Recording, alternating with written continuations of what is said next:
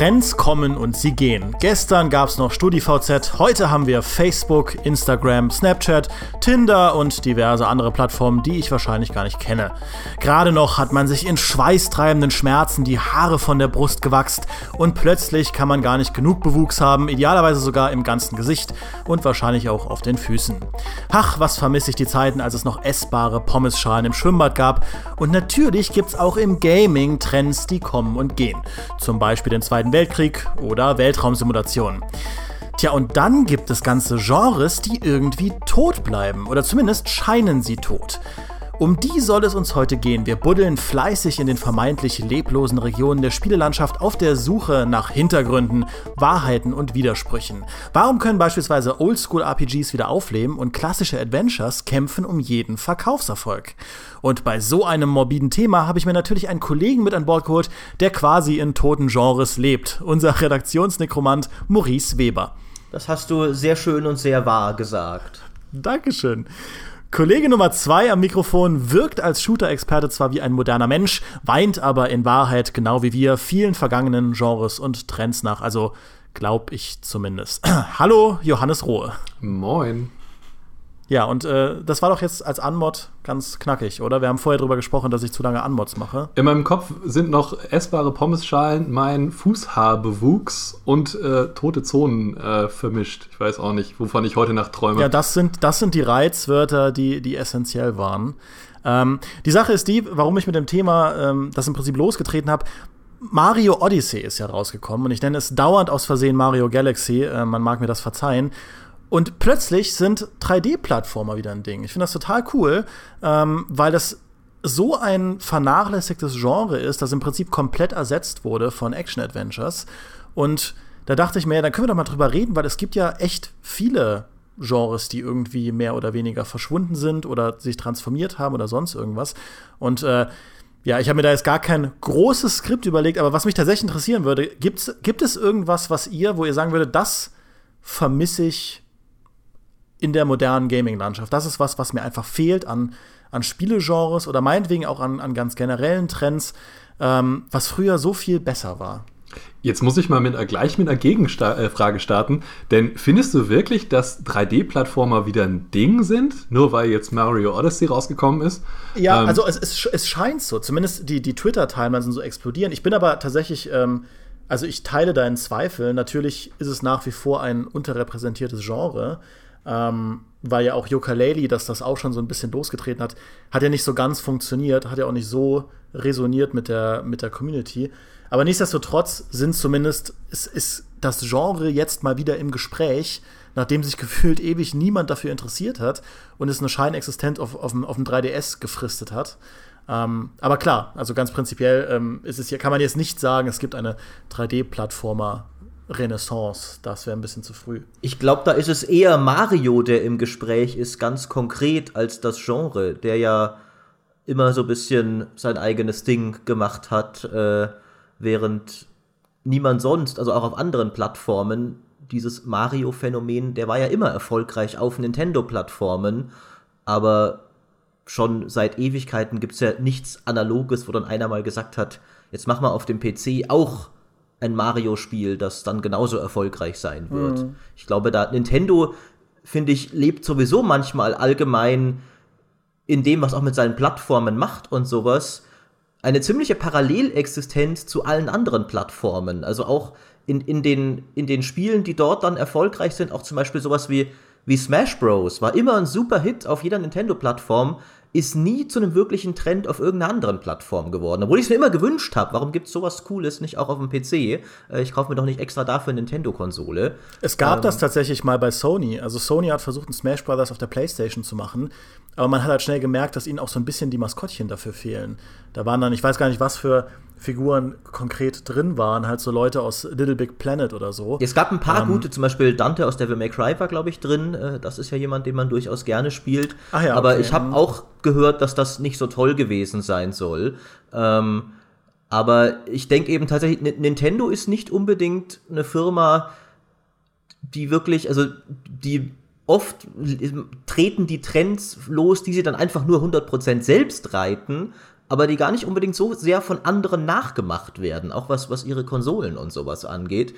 Da war dann äh, Handheld Gaming zum Beispiel, ja, es gab dann auch die, die, äh, die PlayStation Portable, aber es war eigentlich immer hauptsächlich Nintendo, das diesen Trend einfach für sich selbst genommen hat und mit dem 3DS und jetzt mit der Switch und einfach niemand anderer konnte es wirklich auf dem gleichen Erfolgslevel nachahmen. Während zum Beispiel PlayStation, Xbox und PC viel mehr sich in einem ähnlichen Kosmos der Trends bewegen, wo man ähnliche Strömungen beobachten kann, habe ich zumindest das Gefühl.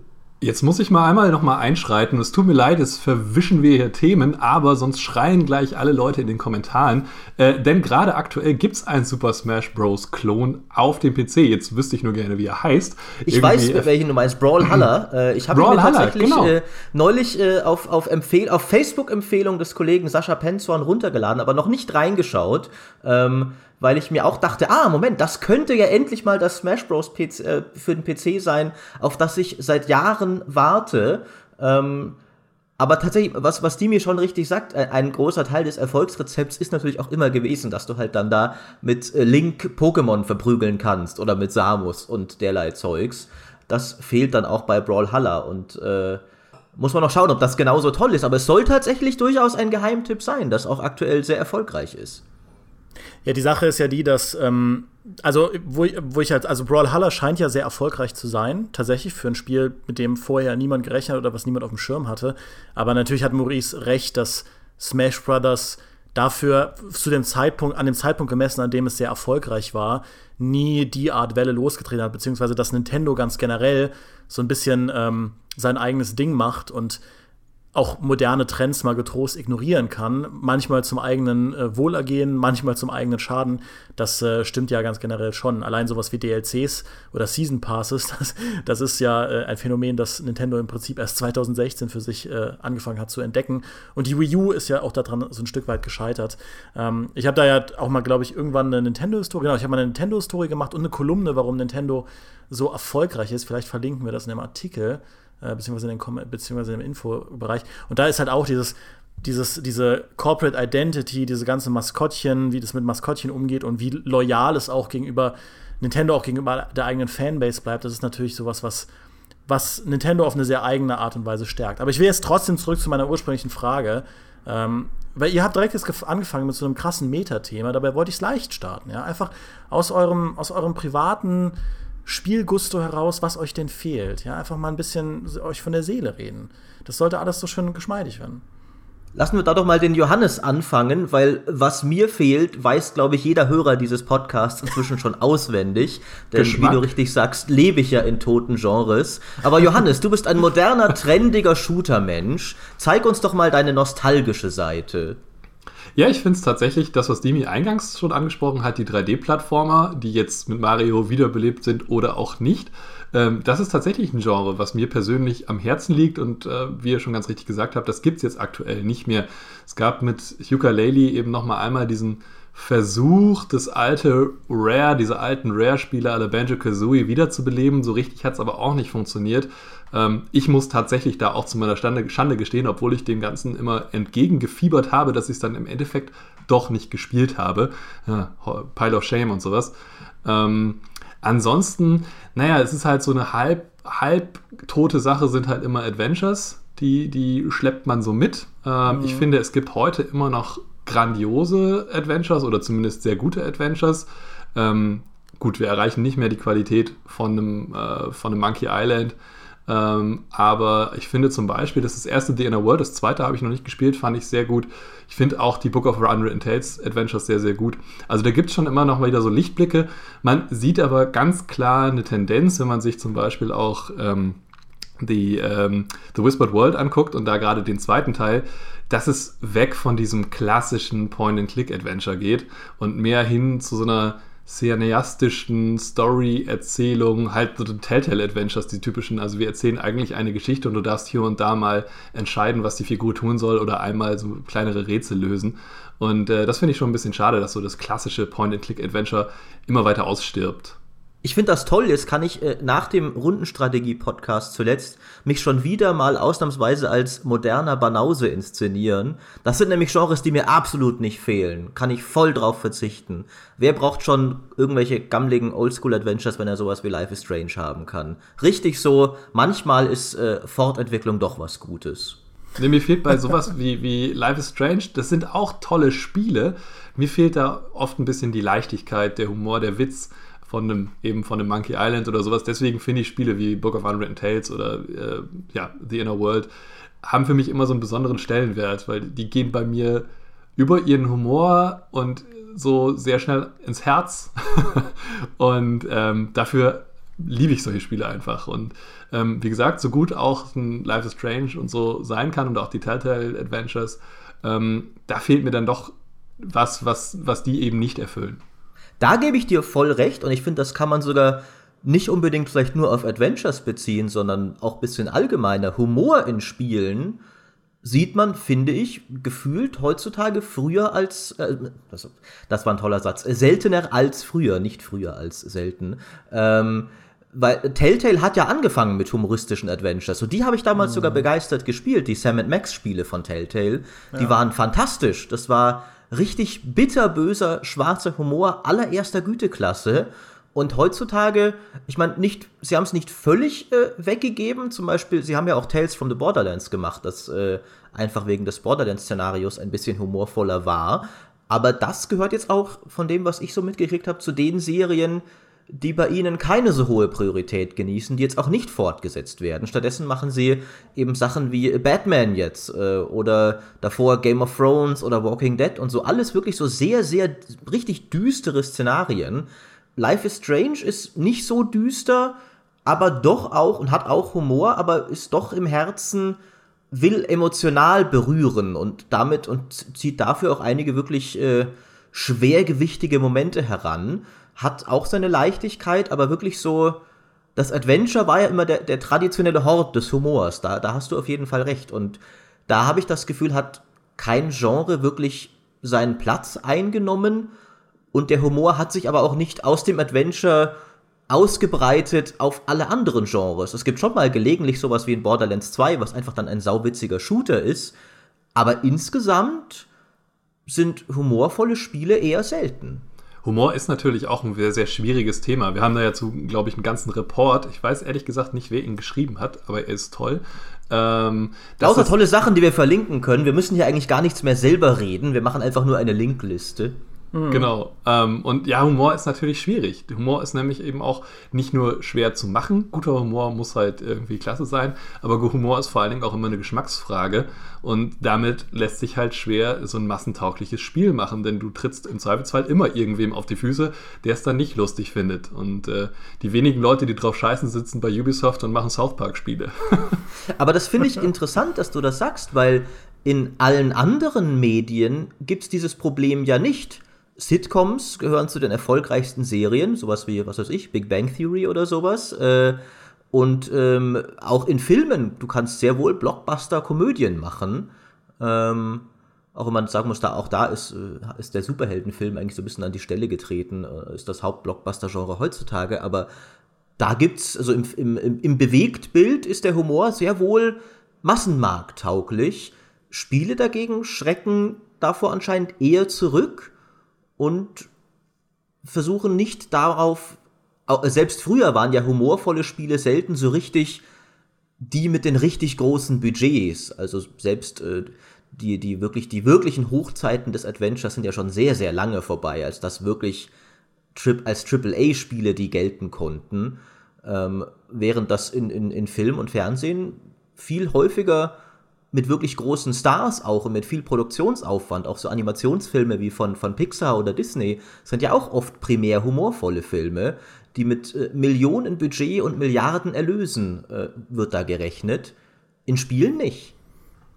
Ja, ich kann da auch nur spekulieren, aber ich kann mir durchaus vorstellen, dass es einfach ein Demografieunterschied ist. Dadurch, dass viele, also gerade der AAA-Markt, eine ganz, einen ganz speziellen Typen von Gamer anpeilt, dass da vielleicht bestimmte Humorkategorien nicht so greifen wie wie jetzt bei, bei Blockbuster-Superheldenfilmen, die halt eine ganz, ganz, ganz, ganz breite Demografie haben. Also ich glaube, kann, kann mir einfach nur vorstellen, dass der, der Normalo-Gamer oder meinetwegen auch der, der FIFA-Spieler, der sich halt einmal im Jahr ein Spiel kauft, dass da halt gewisse Regeln greifen, ohne dass ich jetzt selbst weiß, wie die aussehen. Ähm, aber ich finde das natürlich auch schade, dass das nicht mehr geht. Aber ich glaube, ohne dass, ich, ohne dass ich jetzt zu sehr in die Materie einsteigen will, ich glaube, was bei, mir bei Point-and-Click-Adventures fehlt, oder beziehungsweise was, was die hatten, was moderne Adventures nicht mehr haben, ist auch einfach dieses Herumtreiben in schönen Szenerien. Also ich fand gerade dieses entschleunigte, ähm, sich halt Sachen angucken, mit den Leuten interagieren, Gespräche führen und auch mal irgendwo in einem Dorf äh, eine Stunde länger rumeiern, als man es gerne hätte, weil man irgendwie nicht weiterkommt oder so. Das hatte so seinen eigenen äh, Charme. Also allein, allein irgendwie Mealy Island in Monkey Island, ähm, wie viel Zeit man da verbracht hat, weil man irgendwas nicht verstanden hat und man kannte am Ende jeden Grasbüschel auswendig. Ähm, was mir natürlich, was mir nicht fehlt, überraschenderweise, ist viel von dem Gameplay. Also ich fand viele Rätseldesigns bei, bei Point-and-Click-Adventures immer furchtbar anstrengend ähm, weil man die ganze Zeit nur absuchen musste, welcher Gegenstand jetzt zu was passt und sehr oft diese Kombinationen auch an den Haaren herbeigezogen und nicht besonders logisch waren und man, man musste es irgendwo vorher wissen oder durch Zufall herausfinden, um äh, das lösen zu können. Also ich zumindest. Ich war für die logische Herleitung nicht clever genug.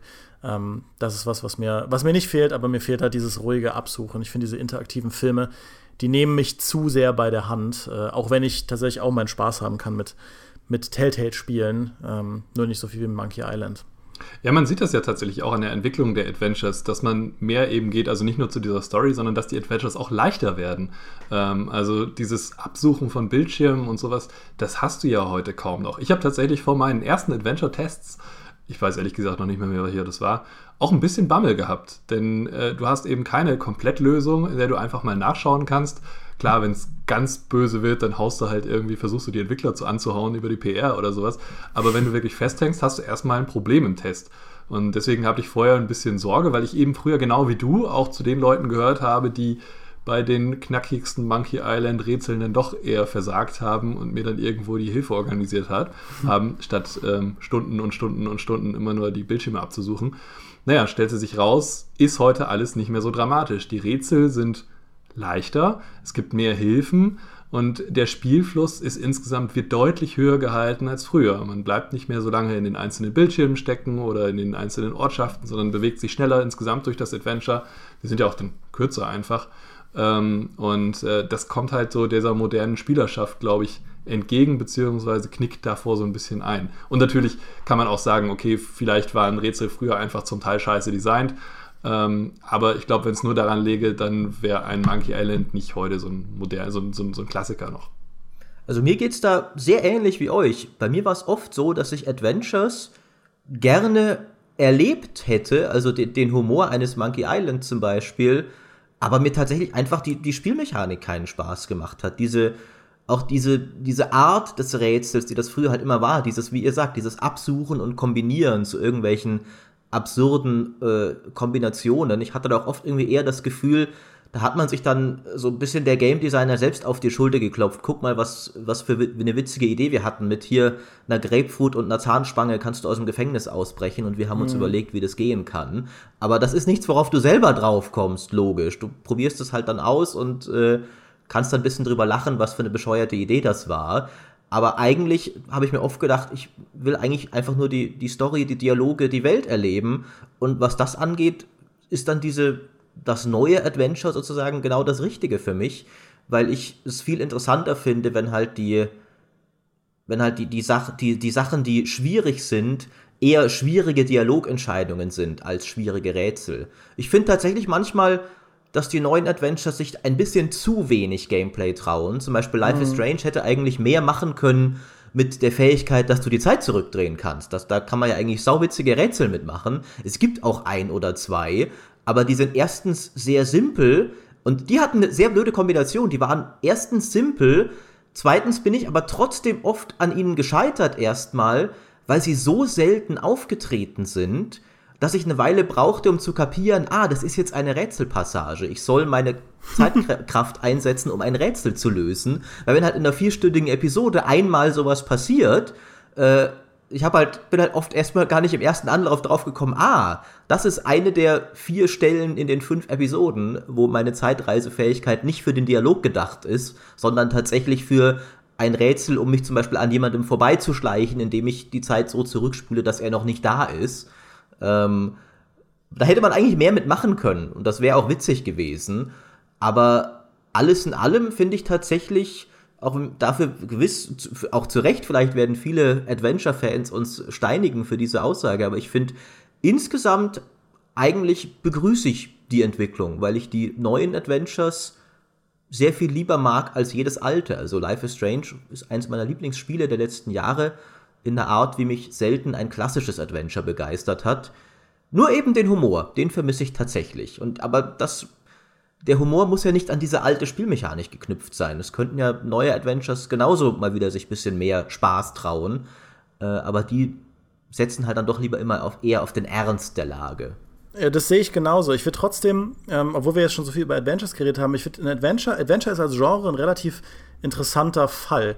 Und ich muss als Präambel vorwegschicken, ich finde, ich liebe Adventures. Das ist eines meiner absoluten Lieblingsgenres. Und ich habe auch wirklich, wirklich viele von diesen Dingern gespielt. Ja, von einem frühen Police Quest, von einem Leisure Suit Larry bis hin zu den modernen Telltale-Sachen. Ich mag das Genre wirklich, aber ich glaube, Adventures sind tatsächlich das Genre, wenn ich jetzt so aus dem Bauch drüber nachdenke, so ganz, ganz spontan, das als erstes gestorben ist und auch am heftigsten tot geblieben ist. Also Adventures sind ja wirklich in den 90ern, die hatten in den 90ern ihre Hochphase und die haben es ja im Prinzip nur mit Biegen und Brechen überhaupt in die Nullerjahre geschafft, äh, einigermaßen erfolgreiche Ableger dann rüber zu hieven in diese neue Ära. Du hattest diese LucasArts-Ära, du hattest die Sierra-Ära, die ja im Prinzip noch ein bisschen älter war, ähm, aber dann auch in die 90er reingereicht ist mit einem Quest for Glory oder so. Ähm, und als dann 3D langsam ein Ding wurde, Ende der 90er, das, das, haben, das war ein Schlag, für den Adventures im Prinzip bis zu Telltale gebraucht haben, um da irgendwie einen Weg zu finden, das wirklich funktionierend auf die Beine zu stellen. Und dann gab es in den 2000ern immer wieder so Sachen wie ein, wie ein Runaway oder so, das richtig gut war, oder solche ähm, so Sachen wie Siberia oder Siberia oder ähm, meinetwegen auch ein Still, Still Life oder wie es hieß, ähm, die ganz gute Ansätze hatten, aber relativ krude aussahen und deswegen von vornherein eher für so ein Nischenpublikum geeignet waren. Ähm, aber ansonsten habe, hatte ich das Gefühl, das war ein Genre, wo wirklich der komplette, die, die komplette Trendlage der Spielelandschaft das überwälzt hat. Also die hatten gar keine Chance. Ähm, da, da, da gab es halt natürlich diesen Konflikt mit 3D, weil eben Point-and-Click in 3D erstmal nicht so gut funktioniert, aber natürlich auch diesen Konflikt mit Konsolen, weil Point-and-Click äh, mit Konsolen nicht vernünftig harmoniert hat damals äh, oder zumindest niemand auf eine gute Lösung gekommen ist für diese ganzen Herausforderungen. Dann gab es die ganzen anderen schnellen, coolen Genres, ja. Es gab das Action-Adventure, das viele von den Adventure-Elementen genommen hat, diese ganzen Szenerien, die Thematiken und so, aber das mit coolen Kämpfen verbunden hat auf eine Art und Weise, wie Adventures das nicht konnten, sodass das reinrassige Point-and-Click-Adventure im Prinzip gar keine Chance hatte und, und irgendwie auch bis heute nicht mehr hat.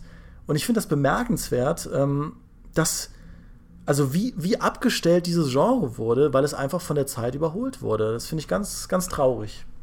Du hast im Endeffekt schon alles gesagt. Also ich hätte auch die Konsolen vor allen Dingen noch eben ins Feld geführt, dass es eben sehr lange gebraucht hat, bis das Adventure einen Weg gefunden hat, auch auf Konsolen spielbar zu sein. Und das ist eben nicht das klassische Point-and-Click, sondern eher der spielbare interaktive Film. Und, äh, ja, Was ja ein Kompromiss ist, ne? Genau. Irgendwo. Genau. Und äh, das hat es halt gebraucht, um da überhaupt noch überleben zu können. Ähm, ähnlich wie ein anderes sterbendes Genre, das Echtzeitstrategiespiel. Aber das, das hat sich ja tatsächlich zumindest äh, besser gehalten als das Adventure, würde ich sagen, wenn man sich anschaut, auch wenn es alles nicht so erfolgreich war dieses Jahr. Äh, ich glaube, über, über das Echtzeitstrategie-Genre sollten wir gar nicht so viele Worte verlieren, weil das hat, da hatten wir schon einen eigenen Podcast dazu neulich. Aber tatsächlich äh, muss, muss ich es natürlich als das ins Feld führen, was ich heutzutage oft am meisten vermisse. Und wo man auch sagen muss, äh, bislang das wieder. Ich finde, es, es gab da mehr Versuche, sich wieder aufzubäumen als beim Adventure-Genre. Gerade dieses Jahr gab es einige, die wirklich versucht haben, wieder auch mit durchaus hohen Produktionswerten äh, das Genre zurückzubringen. Die Sache ist, die haben mir auch weitgehend gut gefallen. Also manche mehr, manche weniger. Zum Beispiel Dawn of War 3 mochte ich sehr gern, wenn auch sonst niemand. Halo Wars 2 war natürlich jetzt nichts, was ich auf Jahre hinaus spielen wollen würde, aber habe ich Spaß damit gehabt für das, was es war. Aber nichts davon war jetzt das, wo man sagen würde, okay, das ist der Trendsetter, den das Genre gebraucht hat, um zurückzukehren.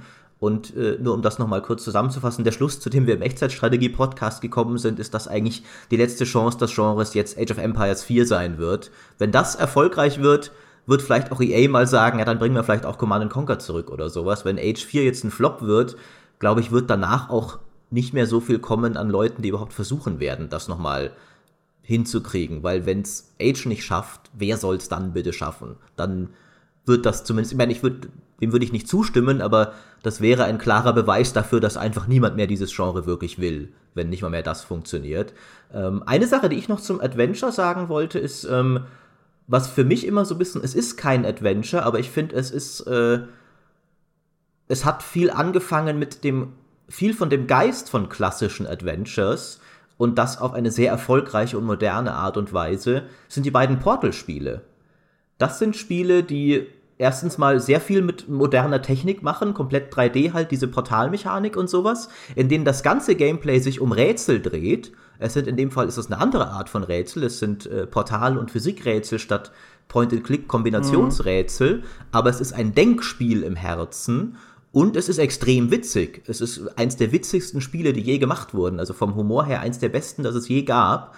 Ähm, Portal wäre für mich durchaus ein Ansatz, wie man, ich meine, wie gesagt, es ist einfach, es ist von der, von den Formalia her ist es kein Adventure, aber ich finde, man könnte es durchaus im Geiste vielleicht als modernes Adventure bezeichnen, als eine Weiterentwicklung von vielem von dem, was klassische Adventures ausgemacht hat, in ein neues, modernes Rahmengerüst. Portal ist natürlich so speziell, dass du es nicht als Template benutzen kannst, um jetzt ein neues Genre darum aufzuziehen.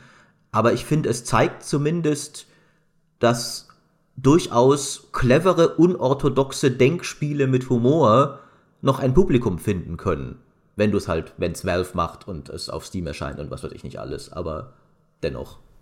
Dem, dem stimme ich zu, aber ich finde, im selben Atemzug ist Portal auch so ein Stück weit das beste Beispiel dafür, warum sich das Point-and-Click-Adventure so ein bisschen als Genre selbst überholt. Weil ganz ehrlich, das Rätselgenie eines Portal, und da lehne ich mich jetzt weit aus dem Fenster, aber ich glaube, das hat kein Point-and-Click-Adventure erreicht. So, also die, eine, eine, eine Spielmechanik zu erschaffen, die so, so tief schürft, also die auf so simplen Prämissen basiert, also quasi ein Portal zu schießen, durch das du halt durch kannst, ähm, und, und es trotzdem halt auf so vielfältige Art und Weise als Spielmechanik zu entfalten, über zwei Spiele und einen Koop-Modus, das ist einfach eine Spieltiefe, die ein Point-and-Click-Adventure nicht hinbekommt. Ein Point-and-Click-Adventure, die große Stärke liegt darin, ähm, eine witzige Geschichte mit witzigen Kombinationsaufgaben zu kombinieren und das Ganze irgendwie in, einer, in einem schönen Setting.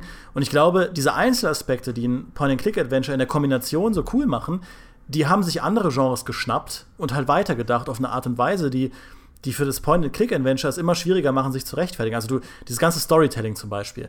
Äh, Point-and-Click-Adventures, es gibt im Prinzip, ähm, ursprünglich gibt es halt zwei Richtungen, gab es zwei Richtungen von, von Spielen. Es gab Spielen, die auf Büchern basierten, beziehungsweise eine lineare Art von Geschichte erzählten, also mehr wie Filme oder wie anfangs halt Bücher, also eine, eine von A nach B Geschichte. Und es gab eben emergente Spieltypen, sowas wie ein Tennisspiel oder, oder meinetwegen modern auch in Minecraft, die halt Spielmechaniken entfalten, wo man so ein bisschen seine eigene Geschichte erzählt. Und Adventure war immer, also es ist halt so ziemlich der linearste Spieltyp, den es gibt. Ja, weswegen auch diese Telltale-Dinger ähm, sich auch nicht schämen, da jede Form von Interaktivität über Bord zu werfen, weil Adventures eigentlich immer schon eine, eine A nach B-Geschichte waren, wo sehr wenig Spielraum war für dich, dich zu entfalten. Und es eigentlich immer nur darum ging, ähm, auf diesem Weg von Start zum Ziel quasi verschiedene Staustufen abzuhaken, wo du ein bestimmtes Rätsel machen musst und dann geht's weiter. Und das ist halt spielmechanisch nicht besonders aufregend, das, ist, das macht auch nicht unbedingt viele spannende Dinge mit unserem Medium, mit dem, was Videospiele eigentlich können, diese ganze Interaktivität oder so. Ähm, und da gibt es halt sehr viele andere Genres, die da deutlich mehr mitmachen, die mit Storytelling experimentieren und, ähm, und frühe Adventures haben es auch so ein Stück weit verpasst, äh, Entscheidungen und Konsequenzen stärker in den Vordergrund zu rücken. Etwas, was halt dann Rollenspiele für sich erobert haben als Kategorie. Ähm, sowas wie halt die Bioware-Spiele, wo man so viele verschiedene Handlungsverläufe hatte, voll vertonte Dialoge trotzdem. Auch das war halt eine Stärke von Adventures. Ähm, und ja, also worauf ich eigentlich nur hinaus will, Adventures hatten da wirklich ein Problem, die klassischen Point-and-Click-Adventures, sich zu behaupten in einem Markt, der so schnelllebig mit neuen Sachen experimentiert hat und ihnen auch so ein bisschen äh, das Lager leer geräumt hat. Ja, und Ähm, klar, Portal und die Puzzle-Adventures sind ein Beispiel dafür, dass Rätseldesigns heute noch funktionieren. Sie sind aber auch ein Beispiel dafür, dass es ein Genre gibt, das sich komplett unabhängig davon entfalten konnte und mit so, mit so Titeln wie The Witness oder so auch fruchtbare oder wirklich, also fruchtbaren Boden sich freigeschaffen hat, wo wirklich coole neue Spiele entstehen können, ähm, dass es die Adventures irgendwo nicht mehr braucht. Und äh, ich habe vor einer Weile diese Blackwell Legacy Adventures gespielt. Das sind so Indie-Adventures über ein Mädel, das äh, quasi seinen eigenen Großvater als Geist äh, hat oder irgendwie nicht einen eigenen Großvater, aber ein Geist, der schon der Großmutter irgendwie gedient hat, ist auch egal. Auf jeden Fall, das ist so eine schöne Adventure-Reihe, aber trotzdem habe ich spielmechanisch gemerkt, mein Gott, ist das irgendwie antiquiert. Das fühlt sich so, so überholt an und äh, deswegen bin ich so ein bisschen hin und her gerissen. Einerseits vermisse ich Point-and-Click-Adventures, auf der anderen Seite kann ich jetzt auch nicht behaupten, dass ich total heiß drauf bin, diese Art Gameplay nochmal zu erleben. Und äh, so ist es halt. Spielertypen ändern sich. Und äh, ich glaube, die moderne Spielerlandschaft ist einfach sehr, sehr, sehr, sehr anders, als, äh, als, als es noch vor 20 Jahren war. Wie geht's dir denn? Was vermisst du denn für ein Genre? Ich? Ja. Ähm, also ich würde dir halt zustimmen. Ich finde, finde Plattforming, 3D-Plattforming ist auch eine Kunst, die viele übersehen. Viele Leute denken so, ja, so Action-Adventures und äh, 3D-Plattformer ist ja im Prinzip dasselbe, nur das eine hat halt mehr Kämpfe. Und so Spiele wie Ratchet und Clank und so, die haben ja auch so ein bisschen die, die Grenze verschwimmen lassen. Aber ich glaube, ein ordentlicher 3D-Plattformer, der hat so seine ganz eigene Güte, wenn es wirklich ums Springen und ums Sachen freischalten geht. Und Mario Odyssey ähm, beweist das ja nur. Aber was mir wirklich fehlt, was du jetzt noch nicht erwähnt hast, sind so Spiele wie Rainbow Six im Singleplayer. Äh, wir hatten da ja im Vorfeld schon mal kurz drüber gequatscht, aber das ist was, so knallharte Taktik-Shooter, die man im Singleplayer oder meinetwegen in einem instanzierten Koop spielen kann. Mensch, das ist was, was mir fehlt. Ähm, das ist auch was, was wir im Podcast dauernd äh, thematisieren, dass Maurice und ich auch uns schwer tun, irgendwie gute Koop-Spiele für uns zu finden. Aber ganz allgemein ist das was, was mir auch fehlt. Äh, so ein ja, Rainbow Six dir, Raven Shield oder so. Wer einmal mit dir äh, Ghost Recon Wildlands gespielt hat, der weiß auch, wie sehr du das vermisst, wie sehr du dich daran geklammert hast und wolltest, dass dieses Spiel ein echter Taktik-Shooter ist. ähm, es ist ja dann mit den DLCs, glaube ich, ein bisschen mehr sogar noch in die Richtung ja. gegangen. Aber äh, es war schon sehr schön, das zu beobachten. Wie gesagt, wie, mit viel, wie viel Begeisterung ähm, ob gerechtfertigt oder nicht, lasse ich mal dahingestellt, du das gespielt hast. Also es, nein, es macht ja Spaß, aber es hat eben nicht diese Taktik-Shooter-Qualitäten, die du, glaube ich, eigentlich vermisst. Ja, und ich habe mich damals bei Future Soldier so schwarz geärgert, als alle von den Dächern gerufen haben, dass das der neue Taktik-Shooter ist bei, also quasi der, der Vorgänger von Wildlands Ghost Recon Future Soldier. Und ich dachte so, das na, ist es nicht, das kann es nicht sein. Das ist, das ist doch kein taktisches, das ist einfach nur Battlefield mit, äh, mit, mit, mit irgendwie Ghost Recon Einheiten. Und da ist alles nicht mehr drin, was ich an diesem Genre liebe. Ich kann Level schaffen, ohne fünfmal zu sterben. Das kann doch nicht wahr sein, ja. Und Ghost Recon Advanced Warfighter, was man im Koop, was so eine gnadenlose Erfahrung war, weil es im Koop keine Checkpoints gab und man diese stundenlange Mission komplett in einem Run schaffen musste, obwohl man nach einer Kugel tot war und es keine Wiederbelebungsfunktion gab. Das ist doch total geil, ja? Wie kann denn jemand sowas nicht mehr wollen? Ähm, und aber, aber jetzt mal Scherz beiseite, das ist tatsächlich was, was ich nicht verstehe. Ähm, warum das ausgestorben ist. Man müsste eigentlich meinen, in einem, in einer, jetzt aktuell in der Gegenwart sind Shooter immer noch so hoch im Kurs. Wir haben da ja im, im letzten Plus-Podcast drüber gesprochen. Ähm, und die Leute scheuen sich auch nicht, siehe Dark Souls, vor knallharten Erfahrungen oder knallharten Schwierigkeitsgraden. Leute lieben Koop. Warum macht niemand mehr die Art Shooter? Es gibt ja so dieses Ready or Die, das gerade mehr oder weniger entwickelt wird, aber das ist ja bisher nicht mehr als ein Trailer und ein Pitch. Aber abseits davon, warum macht das niemand mehr? Kann ich auch, äh, habe ich jetzt spontan auch keine Erklärung für auf Lager, zumal man ja eben auch sieht, dass zumindest im Multiplayer-Taktik-Shooter noch sehr gut angenommen werden. Mhm. Also äh, sei es im militärischeren Szenario wie ein Arma oder ein Squad, die beide sehr gut funktionieren und auch ihre Fanbase auf jeden Fall haben. Arma natürlich sowieso, aber auch ein Squad hat sich, glaube ich, inzwischen ganz gut etabliert, auch wenn ich jetzt die aktuellen Userzahlen nicht kenne. Ähm, und auch ein Rainbow Six Siege ist halt im weitesten Sinne, das ist natürlich sehr, sehr actionlastig schon. Also das ist ein richtiger Taktik-Shooter, wäre da schon auch nochmal eine andere, mhm. eine andere Hausnummer. Aber es geht ja zumindest in die Richtung und es zeigt, dass das ganze Thema doch durchaus noch Anspruch und Anklang findet. Und eben auch das von dir äh, erwähnte, wie heißt es, Ready or Die, ne? Mhm. Ähm, dass er eben tatsächlich genau damit spielt, mit dem Charme der alten SWAT-Spiele, mit dem Charme der alten Rainbow Six-Spiele, das hat ja eine Riesenwelle erstmal erzeugt. Und die Leute haben alle gesagt, geil, geil, geil, will ich mhm. haben, muss ich haben, muss ich haben. wie viele Leute das dann im Endeffekt kaufen, die vorher geschrien haben, geil, geil, muss ich haben, äh, sei dahingestellt. Aber es ist tatsächlich, es gab, gibt eigentlich einige Hinweise, die zeigen, dass sowas funktionieren könnte. Ja, und man könnte es doch auch super mit Lootboxen kombinieren. Also mal ehrlich, da, es gäbe so viele Mechaniken, wo man halt Mikrotransaktionen reinbauen könnte. Zum Beispiel den Schwierigkeitsgrad so hoch zu, zu machen, dass man im Prinzip erst Lootboxen grinden muss, die einem dann Perks geben, sodass man halt bessere Chancen hat, diese Mission zu schaffen. Ja? Planungsphase, das ist der DLC. ja, aber manchmal, manchmal ist es halt so. Ich glaube, auch Publisher haben da ähm, im Endeffekt die Weisheit nicht mit Löffeln gefressen. Siehe auch ähm, Star Citizen. Ja, das ist ich weiß nicht, ich habe schon in der, in, also jetzt klinge ich wie ein Hipster, aber ich habe halt schon vor, vor 10, 12, 13 Jahren, als ich dann mit Wing Commander durch war, ähm, gesagt so, boah, das, also ich bin mir sicher, dass das funktionieren würde.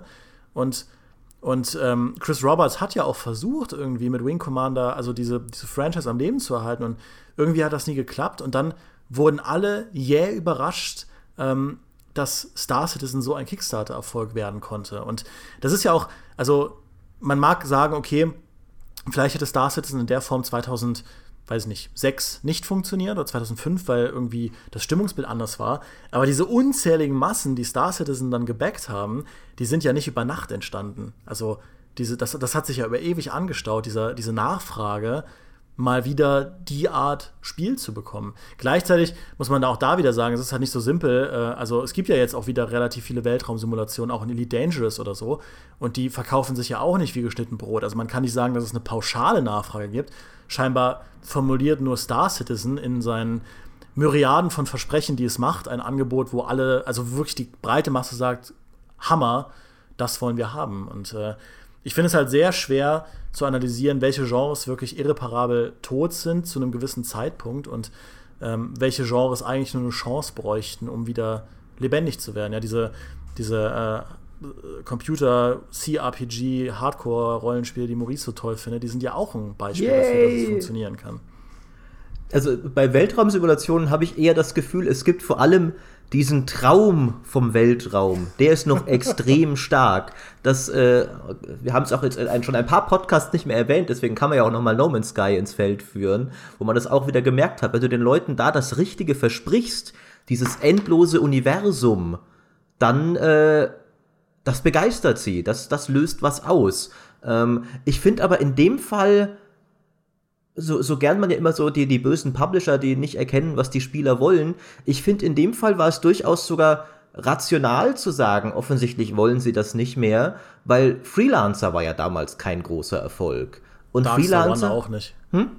Darkstar One auch nicht. Richtig, aber, aber, aber Freelancer war halt einfach, Freelancer war halt fantastisch. Ich habe davor kaum Weltraumsimulationen gespielt, aber ich habe Freelancer geliebt. Das war ein großartiges Spiel. Und wenn du, glaube ich, als Publisher sowas siehst und dann nicht mal das wollen sie. Und das war ja auch von Chris Roberts. Also da war der Name dabei, das war ein mhm. großartiges Spiel, das war viel zugänglicher als die meisten Weltraumsimulationen davor.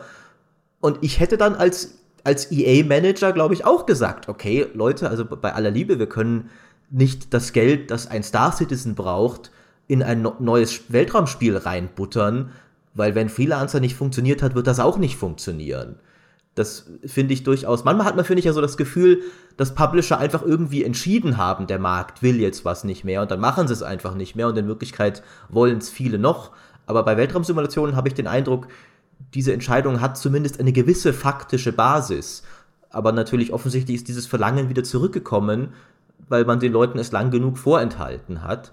Ähm, bei Shootern wiederum, die ihr vorher angesprochen habt, habe ich halt das Gefühl, Taktik-Shooter, klar, die könnten schon noch Erfolg haben, aber wenn du dich anschickst, einen neuen Shooter zu machen, dann überlegst du dir, welcher Shooter könnte den meisten Erfolg haben. Und das sind halt dann doch nicht Taktik-Shooter. Das ist halt dann eher, was weiß ich, ein Overwatch äh, oder und deswegen haben sie dann äh, äh hat, hat dann Gearbox ihr komisches Ding, dessen Name nicht jetzt sogar Battleborn gemacht. Äh, der Gedanke mhm. kann natürlich auch oft daneben gehen. Aber wenn ich mich hinsetze und sage, was wird der, was ist der erfolgreichste Shooter, den ich machen kann, dann sind Taktik-Shooter vielleicht immer zuverlässig irgendwie durchaus in dieser Liste drin, aber nie auf Platz 1. Und deswegen könnte ich mir vorstellen, dass es davon weniger gibt.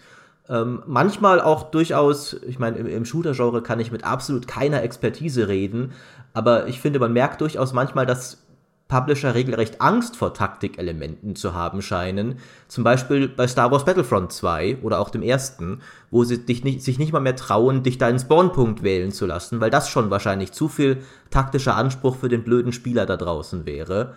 Ähm, traurig auf jeden Fall, muss man sagen, aber irgendwo auf eine perverse Art halt auch nachvollziehbar, wenn du einfach nach ganz kühlem Massentauglichkeitskalkulus gehst. Ja, ich finde, das ist ein guter Punkt. Ähm, und das muss man halt auch sagen. Man kann den Publishern da nicht die, die Schuld in die Schuhe schieben, dass die im Prinzip diejenigen sind, die sagen, ja, wir äh, schneiden bestimmte Genres ab und äh, halten bestimmte Fundings vor und wenn wir das nicht tun würden, ach, was würde dann, was würde dann alles erblühen an Vielfalt? Weil ich glaube tatsächlich, dass heutzutage Spieler auch viele Dinge nicht mehr in der Form in der Form annehmen, ja. Ähm, und das, was du gerade skizziert hast, das ist halt ein gutes Beispiel, dass ähm, zu viele taktische Elemente dann auch auch häufig abgestoßen werden. Und ich finde ein lobendes Beispiel, was man da halt erwähnen muss, ähm, der Kollege Fritz hat das äh, letztens morgens ähm, einfach so nebenbei gesagt, dass er meinte, ja, Bethesda, also er hofft halt als ein großer Fan von Wolfenstein, dass sich das extrem gut verkaufen wird, weil Bethesda für ihn ein, ein Paladin des Singleplayer Ego-Shooters, Schrägstrich, Actionspiels ist. Ähm, und das, das kann ich halt nur so unterschreiben. Du siehst halt, du siehst halt ein Prey, und du siehst ein Dishonored, aber nehmen wir einfach mal ein Prey. Ja, ein Prey, das in, sein, in, der, in der Art und Weise, wie es angelegt ist, ähm, eine Art Shooter am Leben erhalten will, eine Art Actionspiel am Leben erhalten will, die eigentlich nicht mehr in der, in der breiten Masse kursiert. Ja, und ähm, ich glaube, Petra nennt sie mal die Looking Glass-Spiele, äh, also die, die Shooter, die so ein bisschen in der, in der Tradition von einem Ur-Deus Ex stehen. Ähm, das heißt, die so ein bisschen äh, ja, die halt so ein bisschen oldschool sind. Und auch das, das Wolfenstein ist natürlich dann eher in der Tradition von einem, von einem Doom. Aber nichtsdestotrotz, es sind halt moderne Spiele, moderne Singleplayer-Action-Spiele, die auf, ähm, auf relativ traditionelle ja, Spiel, Spielweisen zurückgreifen und versuchen, das modern wieder salonfähig zu machen. Und man muss einfach sagen, das funktioniert oft nicht. Ja, die Verkaufszahlen bleiben hinter den Erwartungen zurück.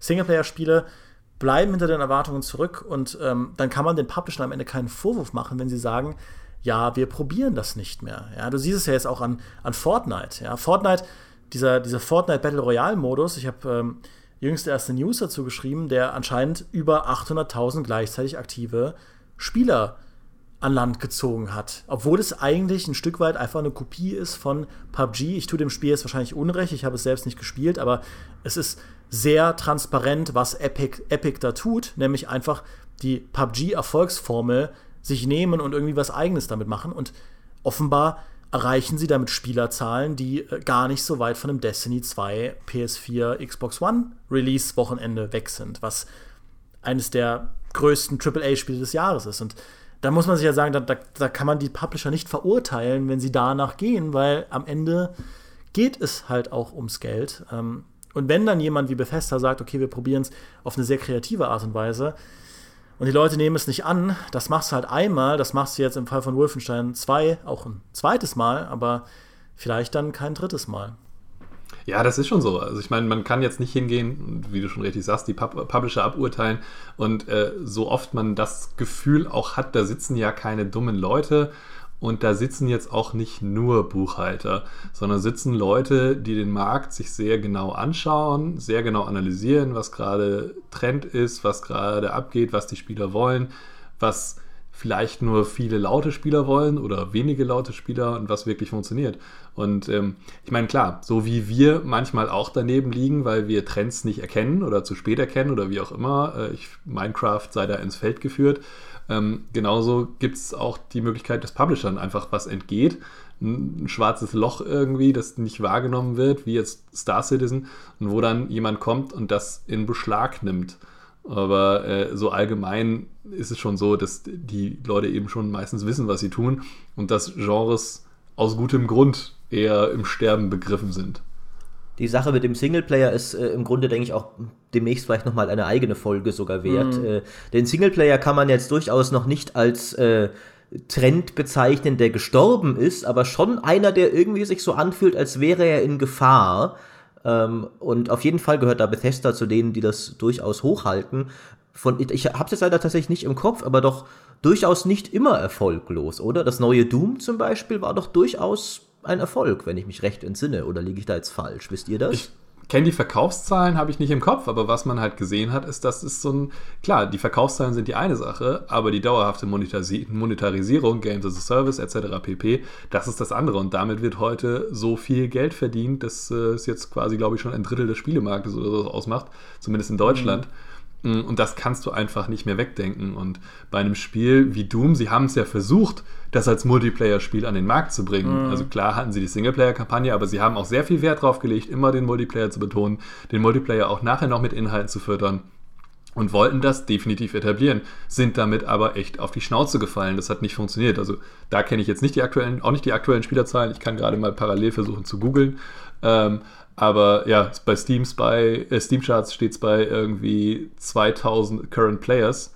Also vergleichsweise nichts. Das hat übrigens auch Squad ungefähr. ähm, Traurig. Ach, tatsächlich, so wenig. Ja, genau. Und ähm, ja, und das muss man sagen, das hat einfach nicht funktioniert. Und dann hast du natürlich bei der Singleplayer, beim Singleplayer-Part halt den größeren Aufwand, weil du halt KI und solche Sachen äh, auch noch mitprogrammieren musst. Und weil ich habe auch den Eindruck, an Singleplayer, obwohl er gleichzeitig zunehmend weniger beliebt ist, was jetzt äh, reines Geldverdienen angeht, stellen die Spieler trotzdem noch höhere Ansprüche. Einem Multiplayer-Spiel verzeiht man viel mehr. Das kann jahrelang im Early Access sein, glitschig wie sonst was, irgendwelche Survival-Spiele, Zombie-Spiele, Battle Royale-Spiele, mittelmäßige Grafik, wenn es hochkommt, und trotzdem Millionen an Spielern, während ein Singleplayer-Spiel halt wirklich von Anfang bis Ende wirklich so aus dem, aus dem Ei gepellt, da muss alles stimmen, da muss die Story großartig sein, da müssen die Umgebungen großartig sein, da muss äh, der Umfang riesig sein, da muss die Grafik toll sein. Ähm, man, wie gesagt, es, es, ist wirklich in dem Fall, ich, ich hasse diese Entwicklung, aber man, man kann es ja irgendwie niemandem verübeln, der dann sagt, ja, äh, warum sollten wir dann äh, ich meine, einfach warum sollten wir zum Beispiel einen The Witcher noch machen, wenn, wenn wir auch ein, ein DayZ oder sowas machen könnten? Also, äh, Budget ein Zehntel wahrscheinlich äh, und wir machen schon haufenweise Geld mit der unfertigen Alpha. Ja. Ähm, ja. Ich hoffe natürlich, ich will jetzt niemandem, niemand, keinem Entwickler, der das hier vielleicht hören soll, irgendwelche dummen Ideen geben. The Witcher 3 ist natürlich äh, ein zehnmal, tausendmal so wertvoller Beitrag zur, zum menschlichen Kulturgut an sich ähm, und ihr solltet alle lieber solche Spiele machen. Aber äh, wenn man einfach, äh, wie man so schön sagt, ein Homo economicus ist und einfach wirtschaftlich denkt, man kann schon verstehen, woher dann oft so die, diese Sachen kommen, dass halt gewisse Genres, Arten von Spielen einfach sterben, weil als Entwickler arbeitest du ja auch nicht nur aus reinem Idealismus. Ne? Am Ende des Tages musst du auch was zu beißen haben und vielleicht auch auf, noch auf einer tieferen Ebene willst auch irgendwie das Gefühl haben, deine Arbeit wird wertgeschätzt und die Leute da draußen wollen das, was du da produzierst. Ähm, und das ist ja ist dann oft äh, dann vielleicht nicht gegeben. Eine andere Sache, die ich, du hast es vorher schon angesprochen, die mir äh, heutzutage oft vermisse, ist im allgemeinen Koop, wobei es das ja durchaus noch ab und an gibt, aber auch im speziellen Couch-Koop, Splitscreen-Koop an der gleichen Maschine. Hm. Ähm, Früher hat man irgendwie, also gerade, äh, das, äh, da muss ich jetzt ein bisschen auch eine Lanze für die Konsolen brechen, auf, auf Ich wollte gerade sagen, da so spricht der PC-Spieler ja. Maurice. naja, also ich, äh, ich meine, Siedler 2 damals, da konntest du eine zweite Maus anschließen. Ja. Und das dann, äh, also das ist nicht nur so, als wäre wär das nur Konsole gewesen. Ähm, aber natürlich mehr Konsole. Aber früher war das irgendwie fast schon Standard, dass ja so ein PlayStation 2 Spiel oder sowas, da konntest du zu 50 Prozent haben wir das Gefühl darauf bauen, da wird schon Splitscreen-Koop dabei sein. Heutzutage deutlich weniger und ich denke, da ist relativ klar, warum das so ist. Einfach weil das Internet gekommen ist. Äh, also nicht gekommen, aber halt einfach äh, fortgeschritten ist zu einem Punkt, wo wir alle in der Regel, wo du davon ausgehen kannst, dass jeder starkes Internet zu Hause hat und nicht wie wir früher, wo du irgendwie mit deinem Modem äh, 24 Stunden brauchst, um dir irgendwie ein 50 Megabyte Patch vielleicht runterzuladen und deswegen einfach Internet-Koop oder Internet-Multiplayer im Allgemeinen den Splitscreen abgelöst hat. Aber ich finde es oft schade, wenn ich, äh, ich hatte gerade neulich jetzt äh, zum, übers Wochenende mehrere Freunde da, die un unter anderem aus, aus Bamberg und, und Stuttgart gekommen sind. und äh, habe dann gemerkt, äh, ich habe kaum Spiele da, die wir jetzt einfach bei mir hier zusammen an einer Maschine zocken können. Und fand das dann richtig schade, weil früher hätte man welche gehabt. Ähm, hätte man Smash Bros. gezockt oder was weiß ich. Mein gut, Nintendo ist auch wieder ein eigenes Ding für sich, aber mhm. äh, ich finde das ein bisschen schade, dass du heute müsste ich richtig so, wenn ich weiß, okay, da kommen Freunde, müsste ich vorher so richtig versuchen, mir was zu arrangieren. Ich müsste gucken, was gibt's vielleicht für ein Spiel noch irgendwie, das wir spielen können. Äh, und dann haben wir die Controller da, hat man ja auch schon gar nicht mehr, weil es es halt so selten gibt. Man hat keine vier Controller mehr, einfach standardmäßig rumliegen. Ähm, und dann. Also, äh, Maurice, da, äh, also erstmal, ja. Halt also, ich, hab, ich hatte nie vier Controller standardmäßig rumliegen, aber also ich war oft bei, bei, Schulfreunden, die welche hatten. Und heute ja, ist das jetzt, nicht mehr so. Nein, ich finde tatsächlich, die Controller-Frage ist heute viel leichter geworden, denn heute kannst du deinen Xbox-Controller, deinen PlayStation-Controller problemlos an PC anschließen. Das heißt, ich habe heute, ich habe tatsächlich in meiner Wohnung vier fünf Controller oder sowas rumfliegen, die ich problemlos an PC anschließen könnte. Früher war das ein großes Problem, es sei denn, man hat halt einen N64 gehabt und sich extra eben vier Controller gekauft, wovon dann drei 90% der Zeit rumgelegen haben. Ähm, aber, die aber du wusstest trotzdem, dass es sich lohnt, diese drei extra zu holen, weil es einige gute Spiele gab, die du dann spielen konntest, wenn mal jemand kam. Das und das ist, ist heute weniger so. Es ist tatsächlich weniger so. Es gibt natürlich noch, es gibt noch äh, Koop-Spiele, aber es sind die sehr, sehr kleinen und abstrusen Indies, die ich so liebe. äh, ich könnte dir natürlich aus dem Stehgreif eine Liste von mindestens 20 großartigen Couch-Koop-Spielen nennen. Ähm, und auf Gamestar.de wirst du auch fündig. Aha, dann haben wir ja noch etwas, das wir verlinken können. Genau. Ja, nee, aber muss diesen Artikel schreiben. Spaß beiseite, du hast natürlich äh, vollkommen recht. Also die, gerade die Großen äh, haben diesen Couch-Koop-Modus eben nicht mehr oder nur noch sehr, sehr selten. Oder wenn sie ihn haben, dann haben sie ihn tatsächlich nur noch auf der Konsole. Also äh, ist doch jetzt bei Forza ist es doch sogar so, oder Demi? Korrigiere mich, wenn ich Müll rede, dass die Konsolenversion Splitscreen hat und die PC-Version nicht. Mm, selbstverständlich, das weiß ich als Tester natürlich auswendig. Und auch bei Battlefront wird es so sein, um schnell auf ein neues Thema zu kommen. sehr clever, Demi, sehr clever. Ja, der wird uns tatsächlich, also da wird uns der, der Koop oder auch der Versus-Modus im Splitscreen, äh, ich nenne es jetzt einfach mal Splitscreen-Modus, das ist ja nicht nur Koop, wird uns PC-Spielern äh, explizit vorenthalten. Ähm, und der findet sich auf der Konsole noch etwas häufiger. Aber eben, es gibt noch die, die ganz, ganz kleinen. Ich möchte hier nur mal Star Wall äh, nennen. Star Whale heißt es eigentlich. Ja, das äh, ist ein, ein famoses Spiel. Da äh, gebe ich großartig. dir recht. Ähm, wobei das auch nicht Koop, sondern eher Versus ist. Oder äh, Lovers in a Dangerous Space Time. Ähm, oder wie Fritz es auch getauft hat, den Millennium Falcon Simulator, wo man zu zweit oder bis zu vier Spieler können, glaube ich, inzwischen ein Raumschiff kontrollieren und müssen verschiedene Stationen besetzen. Äh, ganz, ganz großartig, aber eben auch nur ein kleines Indie-Spiel. Die großen haben, da, wie gesagt, hast du recht, ist immer, immer seltener. Und weil du es gerade gesagt hast, äh, dass äh, Star Wars kein Koop-Spiel ist, ich beziehe da durchaus diese Versus Party Games mit ein. Also das war ja auch was, wo Nintendo immer groß war eigentlich, äh, auch wieder so in seiner eigenen Parallelwelt, aber halt ein Smash Bros, ein Mario Party oder sowas. Die Sachen, die du bei deinen Schulfreunden immer gespielt hast in der Grundschule, wenn du sie besucht hast. Ähm, auch das viel weniger heutzutage das, wie gesagt, sind keine Koop-Spiele, fallen aber für mich in dieselbe Kategorie von Sachen, die du halt mit viel Spaß zocken kannst, wenn Freunde bei dir sind. Äh, ich glaube zum Beispiel auch, Destiny wird, hat auf Konsolen auch keinen Splitscreen-Koop, oder? Oder liege ich da jetzt falsch? Äh, nee, das hat keinen Splitscreen. Ja, aber, Halo, aber Halo von Bungie früher hatte das. Also selbst, ja. äh, selbst beim gleichen Entwickler wird das äh, zurückgefahren, was ich sehr schade finde. Spielt jemand von euch die aktuellen Wrestling-Spiele? Also WWE 2K18 müsste es ja jetzt sein.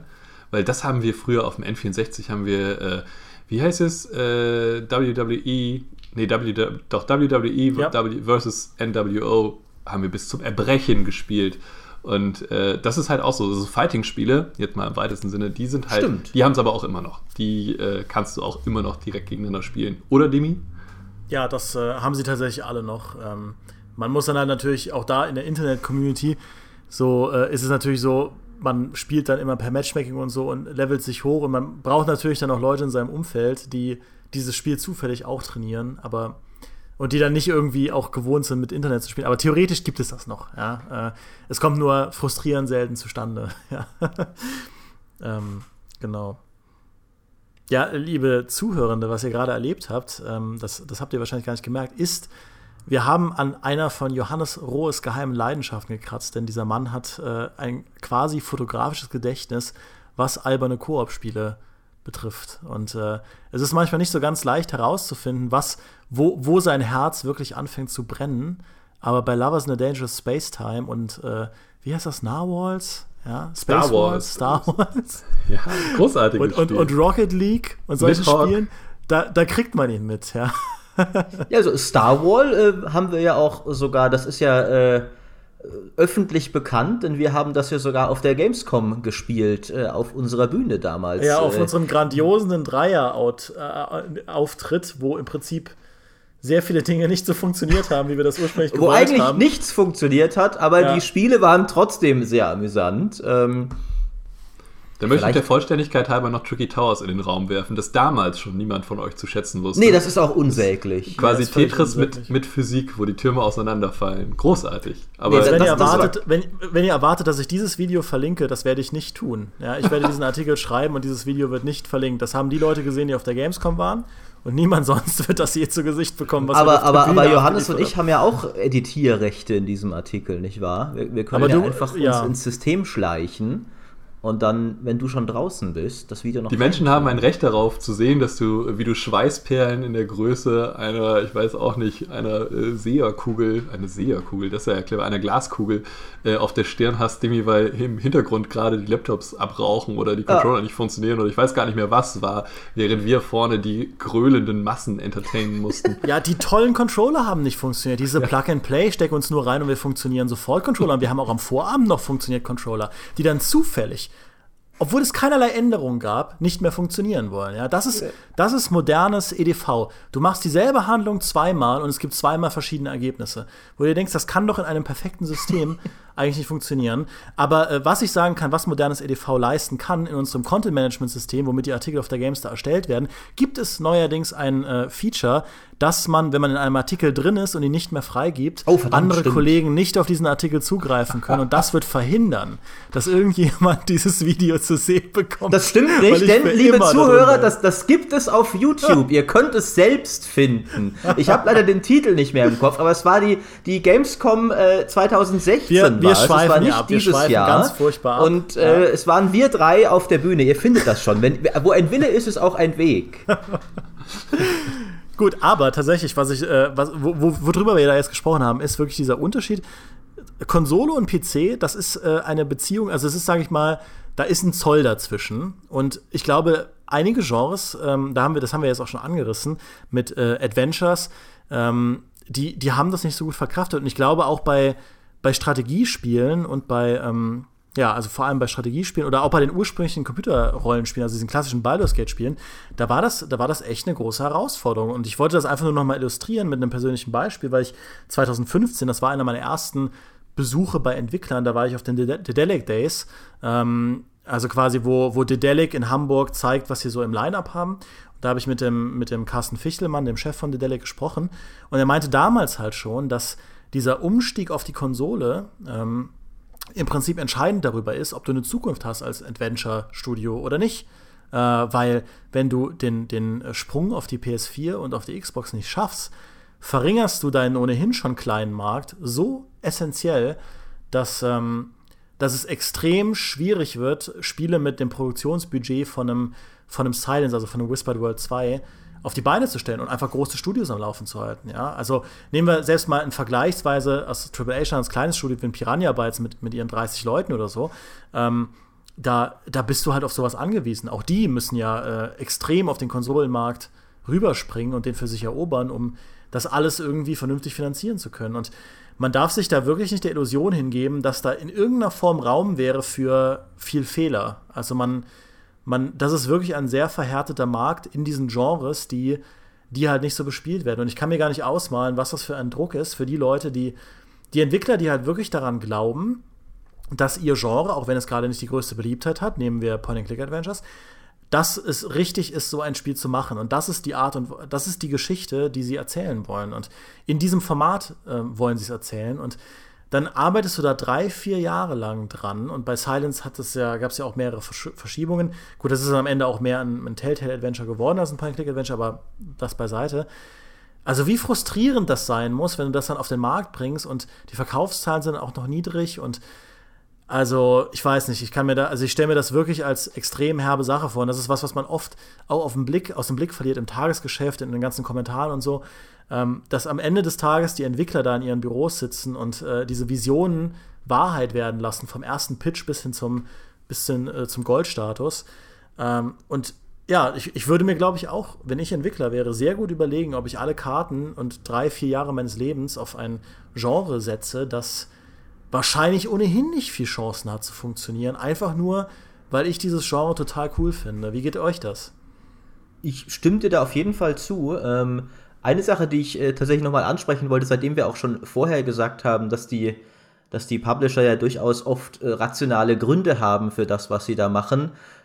Man muss aber doch auch festhalten, sie bauen schon auch viel Scheiß auf der anderen Seite. ähm, also ich äh, will das hier auch nicht äh, quasi nur damit enden lassen, von wegen, ja, äh, das, da, da sitzen schon immer Leute, die wissen, was sie tun. Ganz so einfach ist es nicht. Ich würde zum Beispiel behaupten, dass äh, Command Conquer, das hat EA sehenden Auges fast schon wissentlich gezielt an die Wand gefahren. Auf eine Art und Weise, wo du den Eindruck hast, das, das muss doch fast schon Absicht gewesen sein. Also, weil die, diese ganzen Spiele da, selbst bis zu, ich meine, ich habe jetzt tatsächlich nicht genau die Verkaufszahlen, aber die waren ja alle nicht erfolglos davor. Bis zu Alarmstufe Rot 3, die hatten da ein sehr talentiertes Studio, das ja unter anderem auch Schlacht um Mittelerde und Command Conquer Generals gemacht hat und äh, Command Conquer 3 und dann Alarmstufe Rot 3, die wirklich eigentlich wussten, was gute Strategiespiele ausmacht. Ähm, und zumindest auch von den Kritiken her immer gute eingefahren haben. Und ich kann mir natürlich vorstellen, vielleicht, dass hinter den Kulissen so die Verkaufszahlen dann doch so allmählich zurückgingen. Aber das Command Conquer 4, das dann rauskam, um die Serie irgendwie zu retten oder was auch immer dieses Ding sein sollte, dass das dann war, das kann nur das Resultat von irgendwelchen völlig verqueren Fokustestgruppen gewesen sein, wo man irgendwie völlig bescheuerte Ideen hatte, wie die Echtzeitstrategie doch noch irgendwie wiederzubeleben ist. Zu einem Zeitpunkt, wo sie ja noch gar nicht so tot war, wie sie heute ist. Man hat dann eher damit zu beigetragen, damit sie zu töten, indem man eine, eine ihrer größten und wichtigsten Serien einfach unzeremoniell in den Orkus getreten hat mit diesem Spiel. Und dann haben sie noch Tiberium gecancelt und dann haben sie dieses unsägliche Browserspiel gemacht. Ähm, also man darf da nicht die, die, die Publisher-Maschinerie sozusagen auf der einen Seite, oft haben sie rationale Gründe, aber sie haben durchaus auch viel Mist gebaut und oft hat man, finde ich, schon bei manchen Sachen zumindest das Gefühl, das war ein Trend oder ein Genre, der hätte eigentlich nicht sterben müssen. Und das war vielleicht irgendwie voreilender blinder Aktionismus, dass irgendwer befürchtet hat, er wird bald sterben. Deswegen ändern wir ihn jetzt radikal, um ihn zu retten. Und dann hat das nicht geklappt und weder das angepeilte neue Zielpublikum noch das alte mochte dann das Ergebnis. Ja, das war ja auch die Phase, als äh, die Spieler EA zum Teufel gejagt haben, weil das ja wirklich ein, also das war ja eine äh, franchise-übergreifende Krankheit, dass EA diverse Trends erkannt hat und sukzessive Franchises da drin völlig zerstört hat. Also ja. generell dieser ganze Facebook, ähm, diese Facebook-Spiele, das war ja so ein Ding, das war irgendwie ein, zwei Jahre war das groß. Ähm, und da, da gab es halt auch diese, diese furchtbaren Free-to-Play-Dinger, die dann äh, komplett ruiniert waren. Äh, aber es gab dann auch den, den App-Markt, wo dann Dungeon Keeper gelandet ist. Und ich wollte es gerade erwähnen, richtig. Effektiv zerstört wurde. Es gab SimCity, das auch die, sage ich mal, die schrecklichsten Trends der damaligen Zeit in sich verkörpert hat. Und auch da, äh, ja, im Prinzip von den Fans zum Teufel gejagt wurde. Und dann kam ja ein City Skylines und hat die Franchise komplett überfahren. Äh, und, und damit war, halt, finde ich, bewiesen, dass eben man hätte durchaus auch aus SimCity dann die Schlussfolgerung ziehen können, okay, Städtebausimulationen sind tot. Mhm. Aber City Skylines hat dann wiederum bewiesen, nee, überhaupt nicht. Du musst es halt wirklich nur richtig machen. Und ich glaube, oft ist es dann, es ist natürlich für einen Manager vielleicht schwer zu, schwer zu beurteilen, welcher Fall jetzt welche von diesen beiden Szenarien ist. Also, was ist ja. jetzt, zum Beispiel, wie gesagt, Freelancer wiederum, super Spiel, trotzdem erfolglos. SimCity Scheißspiel und zu Recht erfolglos, aber wie beurteilst du quasi, wo ein Genre tot ist und wo nur ein konkretes Spiel versagt hat. Das ist, glaube ich, ja. gar nicht so leicht. Ja, und das ist klar, gerade auch in diesem Echtzeitstrategiebereich. Also, ich weiß nicht, ich bin da, stecke da jetzt noch nicht so drin wie du, aber wie ist es denn mit äh, Dawn of War 3 und Relic und so? Weil nach meinem Verständnis haben die doch eigentlich alles richtig gemacht und an, den, äh, an ihrem Genre festgehalten und zumindest, äh, wenn ich dich immer so zwischen den Zeilen höre, beziehungsweise nicht nur zwischen den Zeilen, ähm, bist du ja durchaus glücklich mit den Spielen, die sie gemacht haben. Aber verkauft haben sie sich nicht, beziehungsweise nicht wirklich etabliert. Ähm, also vielleicht ist Command Conquer ja auch tot, weil man irgendwie dumme Entscheidungen getroffen hat. Vielleicht waren es aber auch halt wirklich die letzten möglichen Entscheidungen oder verzweifelte Entscheidungen, die man getroffen hat, weil man gesehen hat, okay, dieses Genre irgendwie funktioniert so nicht mehr. Ja, Echtzeitstrategie ist da tatsächlich schwierig, weil auf der einen Seite die alte Echtzeitstrategie, die hat schon noch ihre Fans, aber es sind halt nicht mehr so viele, wie es mal waren. Aber es hat irgendwie noch niemand so richtig die neue Echtzeitstrategie gefunden. Also abgesehen von MOBAs, die aus ja. RTS hervorgegangen sind. Aber die meisten Echtzeitstrategiespiele, die versucht haben, so ein bisschen von diesem klassischen Formular abzuweichen. Das zum Beispiel, was Dawn of War 3 zum Verhängnis wurde. Ich persönlich bin der Meinung, das wurde teilweise überdramatisiert. Also es gibt viele Leute, die auch in den Steam-Reviews und so behaupten, das Ding wäre halb MOBA, nur weil es halt irgendwie Helden hat und ein bisschen Maps hat, die vielleicht ein bisschen lane-mäßig aufgebaut sind. Ich finde, zum Teil ist das übertriebene Kritik, die dann auch dem Spiel zu Unrecht eine sehr schlechte Steam-Bewertung gegeben hat von halt den Hardcore-Fans. Das 50% äh, negative Bewertungen. Das kauft dann auch niemand, der vielleicht einfach nur guckt, gibt es vielleicht irgendwie ein cooles Strategiespiel? Gucke ich mal, Dawn of War 3, ah, ist offensichtlich keins. Obwohl ich glaube, das war diese Kritik, die da geäußert wurde, nicht, würde nicht unbedingt für jeden, sagen wir mal, Casual RTS-Spieler, der einfach mal wieder ein Spiel in dem Genre will, gelten. Aber dennoch muss man festhalten, meine Meinung hin oder her, diese neuen Ideen, die das Ding versucht hat, sind ihm zum Verhängnis geworden. Die haben nicht auf eine Art und Weise funktioniert, die viele neue Spieler ansprechen konnten und gleichzeitig die alten verärgert. Ähm, was genau ist, was ich eben vorher gemeint habe. Und genauso war es mit, mit einem Halo Wars, mit seinem Konsolenfokus. Genauso war es mit einem Command Conquer 4, mit seinen absurd bescheuerten neuen Ideen. Also das ist auch völlig zurecht gefailt. Habe ich gar kein Mitleid mit, aber äh, allgemein Tja, da, da, da, äh, Clash Royale ist deine Zukunft, würde ich sagen. genau, das oder. ist die ich, neue Echtzeitstrategie. oder, halt, oder halt MOBA. Ich spiele ja gerne MOBAs tatsächlich, ich mag sie ja, aber äh, sie sind für mich kein Ersatz fürs Echtzeitstrategiespiel.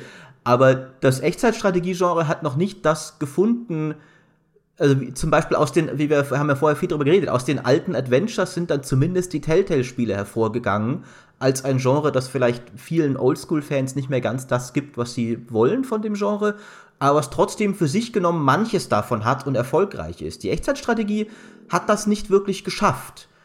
Und ich bin mir tatsächlich unsicher, ob es das überhaupt gibt, dieses Genre. Also ob, ob es noch ein Echtzeitstrategiespiel geben könnte. Am ehesten ist ja noch StarCraft 2. Äh, ich glaube tatsächlich auch, äh, der, der Fokus auf eine gute Singleplayer-Kampagne beim ATS ist das wichtig. Ähm, aber auch da, ich will jetzt nicht zu viel wiederholen, was wir schon damals mhm. im Echtzeitstrategie-Podcast geredet haben. Ähm, aber eben der, der Kern der Aussage ist halt, denke ich, was, was eben wirklich schwierig ist, ist eben dieses, wenn du versuchst, dein Genre in die neue Zeit zu führen, dann riskierst du damit was zu schaffen, was gar niemandem gefällt. Und das ist, glaube ich, wirklich äh, schwierig. Also da, da, darüber sind, glaube ich, schon einige Genres Trends, Arten von Spielen und auch Entwickler im ganz Konkreten gestolpert. Und tatsächlich, um dann nochmal auf Dimis Frage von vorhin zurückzukommen, ich als Entwickler würde es mir wahrscheinlich auch zweimal überlegen, wenn jetzt äh, mein, mein, mein Lebensunterhalt darauf äh, ruhen würde. Äh, als Modder kann ich ja einfach sagen, ach, ich mache eine Herr der Ringe Strategiespiel-Mod. Äh, ich werde ja eh nicht dafür bezahlt, also mache ich, was mir Spaß macht. Aber wenn ich jetzt sagen müsste, okay, drei Jahre Arbeit, hinterher steht das in meinem Lebenslauf. Ähm, ob ich danach noch einen Job habe, hängt davon ab, ob dieses Studio weiter besteht danach.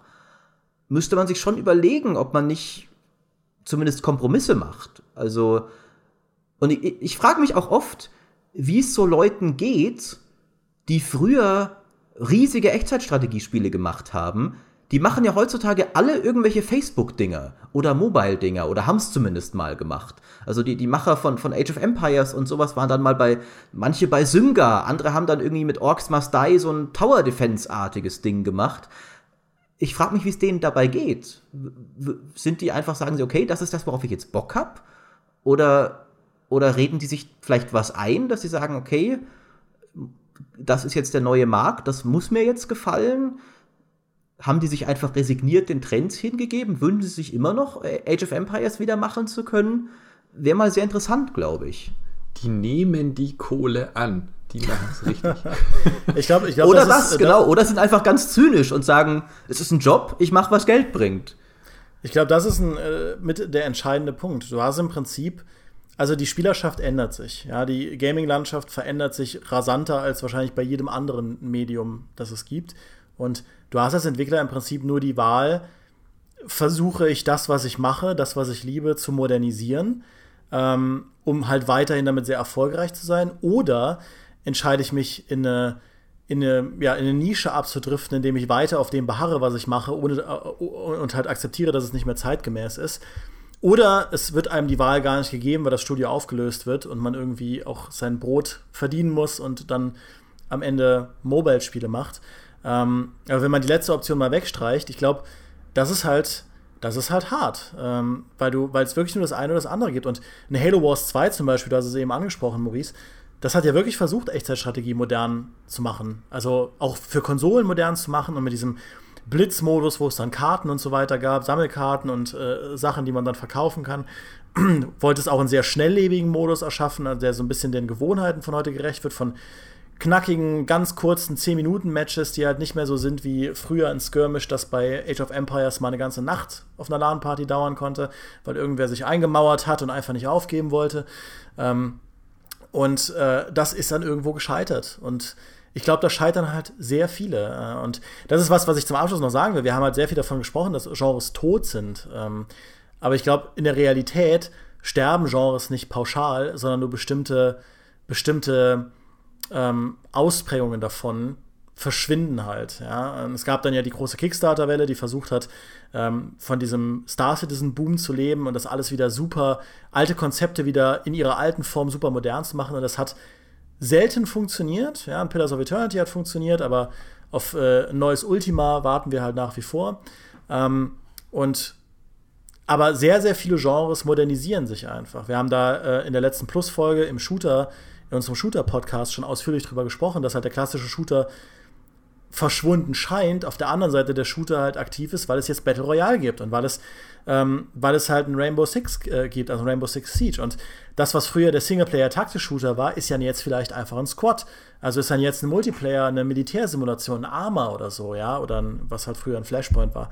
Ähm, solche Dinge befinden sich im ewigen Wandel und äh, das ist natürlich was, was man irgendwo akzeptieren muss. Und äh, ich glaube, das, was einen dann letztlich daran frustriert, ist wirklich, dass halt diese alte Form, die man damals lieben gelernt hat, dass die einfach nicht mehr, nicht mehr da ist, weil sie nicht mehr funktioniert. Äh, man kann also sagen, Genres sterben nicht unbedingt aus, aber das ist zumindest so mein Resümee, sondern äh, oder mein, mein Fazit. Aber sie verändern sich halt auf eine Art und Weise, bis man irgendwann das, was man am Anfang lieben gelernt hat, kaum noch wiedererkennt und sich im Prinzip neu verlieben muss. Ah. Ah, war das nicht ja. poetisch? Ja. Das, das, war sehr poetisch. Ich, ich habe derweil jetzt tatsächlich noch mal, äh, weil ich ein konkretes Beispiel nachschlagen wollte für, für einen Entwickler, der diese Laufbahn durchschritten hat, die ich vorher beschrieben habe. Ich finde, keiner bringt sie eigentlich besser auf den Punkt als Brian Reynolds. Äh, wenn man sich dessen, dessen Wikipedia-Artikel sich durchzulesen, das treibt dir Tränen in die Augen. Also wirklich, wenn du, wenn du mal liest, äh, er hat, äh, er hat äh, eine große Rolle in wichtigen, äh, wichtigen, erfolgreichen Spielen äh, gespielt, wie Civilization 2, Rise of Nations, Alpha Centauri und Frontier Will. Äh, dann hat er, er hat Firaxis mitbegründet, er hat Big Huge Games mitgegründet, unglaublich großartige Studios. Und was sind die jüngsten Spiele, die er gemacht hat? Frontier Will on Facebook, Cityville 2 on Facebook, Dominations, lauter so Mobile Crap. Also ich würde echt gern mal, die Sache ist, so, das wird er dir nie im Interview sagen, wie er sich wirklich dabei fühlt. Aber mich würde das echt mal interessieren. Wie fühlt sich mhm. jemand dabei, der früher Firaxis gegründet hat und Civilization mitentwickelt hat, wie fühlt er sich dabei, heute Facebook-Spiele für Synga zu machen? Also das macht er jetzt auch nicht mehr, ähm, aber ich weiß nicht. Das möglicherweise ist jetzt auch unglaublich, äh, un unglaublich herablassend von mir, aber das muss doch irgendwie total deprimierend sein. Dass das, was du früher auch gemacht hast, diese Denkmäler, die du dir selbst auch in der Spielegeschichte gesetzt hast, dass das so außer, außer Mode gekommen ist, dass du halt heute diese, diese komischen billigen Cash-Grab-Spiele machen musst, mhm. weil auch irgendwie dort dann noch deine Expertise, so blöd das klingt, äh, ein Civilization natürlich, äh, manche Dinge hat es ja durchaus gemeinsam mit diesen Facebook-Spielen, so dieses Aufbauspielartige Ding. Nur dass halt diese Facebook-Spiele ganz bewusst irgendwie möglichst möglichst jeden Tiefgang vermeiden und dafür mehr äh, dir Mikrotransaktionen reinzuwirken versuchen. Wie sich so ein prestigeträchtiger Entwickler dabei fühlt, ob, ob der das genauso wahrnimmt wie viele von den nostalgischen Spielern, die sich das alles zurückwünschen, oder ob der damit voll cool ist und sagt, ja, der Markt entwickelt sich weiter, ich habe früher das gemacht, ich muss es auch nicht ewig machen, jetzt habe ich neue Herausforderungen. Das ist bestimmt, was er dir im Interview sagen würde, wenn du ihn fragen würdest, aber was da wirklich dahinter steckt, fände ich mal sehr interessant, aber werden wir wohl nie herausfinden. Ist, äh, ja, ist eine Frage, die man nicht beantworten kann, aber auch unabhängig davon, ob es mir schlecht oder gut geht, ähm, als Ron Gilbert bei uns in der Redaktion zu Besuch war, das war ja für mich, ähm, also dieser Mann ist für mich wirklich äh, privat jetzt gesprochen eine, eine absolute Legende und äh, Monkey Island ist mit das mein Lieblingsspiel aller Zeiten und für mich so eines der größten Meisterwerke, die medienübergreifend je gemacht wurden. Und als er bei uns in der Redaktion war, dachte ich mir auch so, was, wie, wie fühlt er sich, wenn er jetzt da seinen Thimbleweed Park an den Mann bringen muss, was ja ein gutes Spiel ist, aber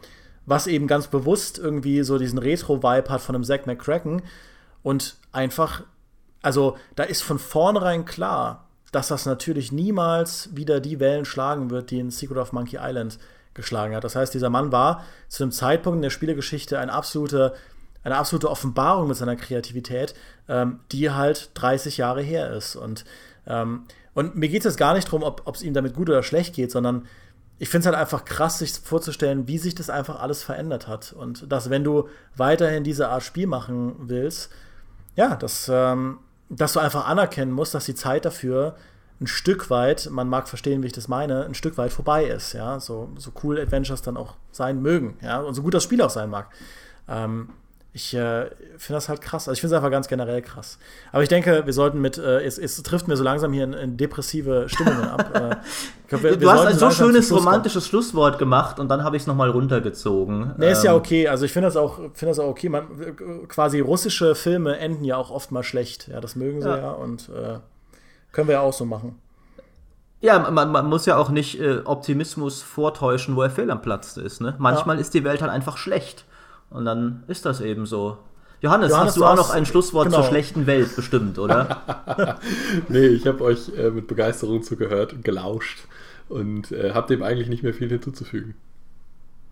Okay, dann kann ich noch zum Schlusswort sagen, dass ich äh, bei, aller, bei aller Nostalgie, die man immer verspürt, sagen kann, dass das natürlich ein produktiver Podcast war und ähm, am Ende des Tages ist halt nichts in Stein gemeißelt bei uns in der Spielebranche. Und Star Citizen hat das gezeigt, aber auch so viele andere Sachen in der Vergangenheit haben das gezeigt. Der unglaublich kometenhafte Aufstieg von PUBG hat gezeigt, dass äh, quasi auch ein Dota 2, wo ich gedacht hätte, das ist in 50 Millionen Jahren noch auf Platz 1 des Steam-Charts. Auch das ist nicht zwangsläufig der äh, ewige Spitzenkandidat. Alles ist im Wandel und äh, man darf die Hoffnung nie aufgeben. Ja? Es kann auch sein, dass in fünf Jahren wieder alle auf den Adventure-Zug aufspringen und Point-and-Click wieder der heiße Scheiß ist, weil Apple irgendein Device rausgebracht hat, das Point-and-Click in der U-Bahn zu dem neuen Ding macht und äh, Ron Gilbert wird äh, Milliardär werden, weil er derjenige ist, der das beste Spiel dafür macht. Ist nicht unmöglich, ja. Kann passieren. Das ist eine schöne äh, Vorstellung. Ja, warten wir mal ab.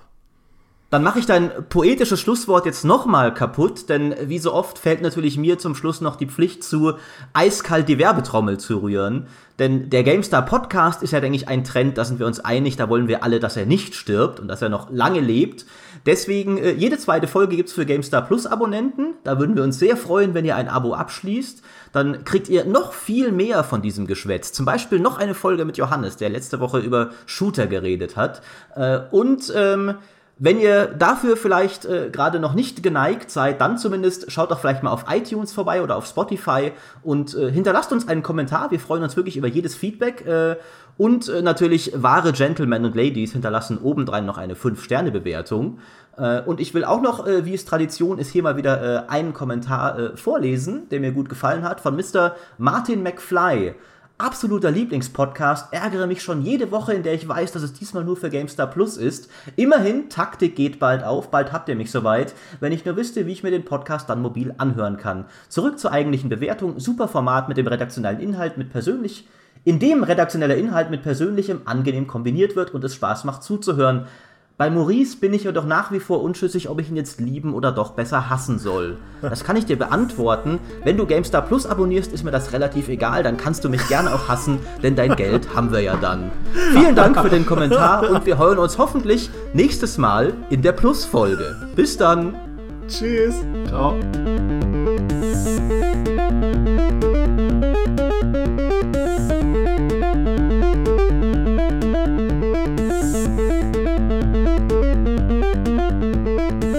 Gibt es einen äh, GameStar Plus Podcast, wo man deine äh, Aussagen einfach immer rausschneiden kann? Das wäre großartig. Nein, aber vielleicht, wenn, wenn, das, wenn das Publikum das will, vielleicht könnte man darüber mal reden. Wir wollen ja, ja. auch ein bisschen hier dem zahlenden Kunden das geben, was er sich wünscht. Ja, die Maurice-freie Version bitte. Ich zahle auch extra.